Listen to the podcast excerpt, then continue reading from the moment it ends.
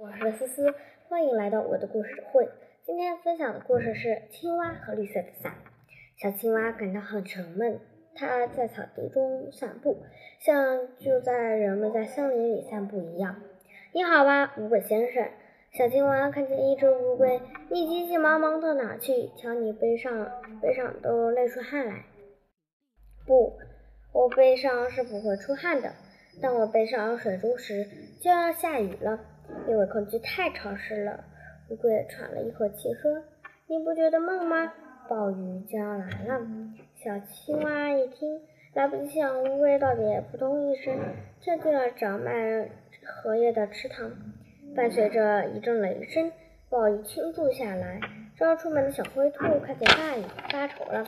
但是他推开门，就发现一了一片大荷叶。这不是挺好的伞吗？他打着伞。就白菜去了。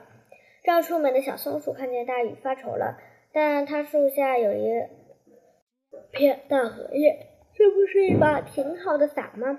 它打着伞采蘑菇去了。正要出门的蜥蜴看见大雨发愁了，但是它看见窗下有一荷叶，这不是挺好的伞吗？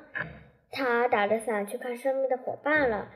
走在半路的乌龟看见大雨发愁了。但他看见路边池塘放着一片刚摘下来的大荷叶，这不是一把挺好的伞吗？他打起伞继续赶路。傍晚天慢慢的晴了，偶尔飘来几滴雨滴。小松鼠、小灰兔、蜥蜴、乌龟办完事回家了。他们在一个白色树干做成的桥上相遇了。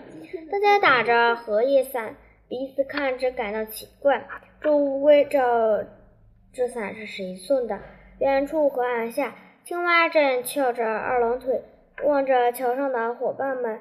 只见蓝盈盈的河水上架着白云般的桥，桥上走着灰兔子、棕色的松鼠、青色的蜥蜴、墨绿色的乌龟，它们都打着一把碧绿碧绿的荷叶伞。小青蛙自言自语地说：“多么美丽的图画，多么可爱的伙伴啊！”我们今天的故事就讲完了，下次再见，拜拜。